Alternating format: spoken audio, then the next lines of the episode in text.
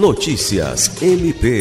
O Ministério Público do Estado do Acre, por meio da Promotoria de Justiça de Sena Madureira, em parceria com diversos órgãos, promoveu na última noite de sábado, 17 de setembro, uma operação em bares, restaurantes, boates, distribuidoras e outros estabelecimentos comerciais visando coibir a venda e o consumo de bebida alcoólica e cigarros por menores de 18 anos. A operação teve a participação do promotor de justiça Daiso Gomes Teles. Contou também com o apoio das polícias Militar e Civil, Conselho Tutelar, Vigilância Sanitária Municipal, Centro de Referência de Assistência Social, Secretaria Municipal de Meio Ambiente, entre outros. A ação fez parte do projeto Crescer e Viver Sem Beber e foi motivada por denúncias sobre comercialização de bebidas alcoólicas e cigarros por crianças e adolescentes do município.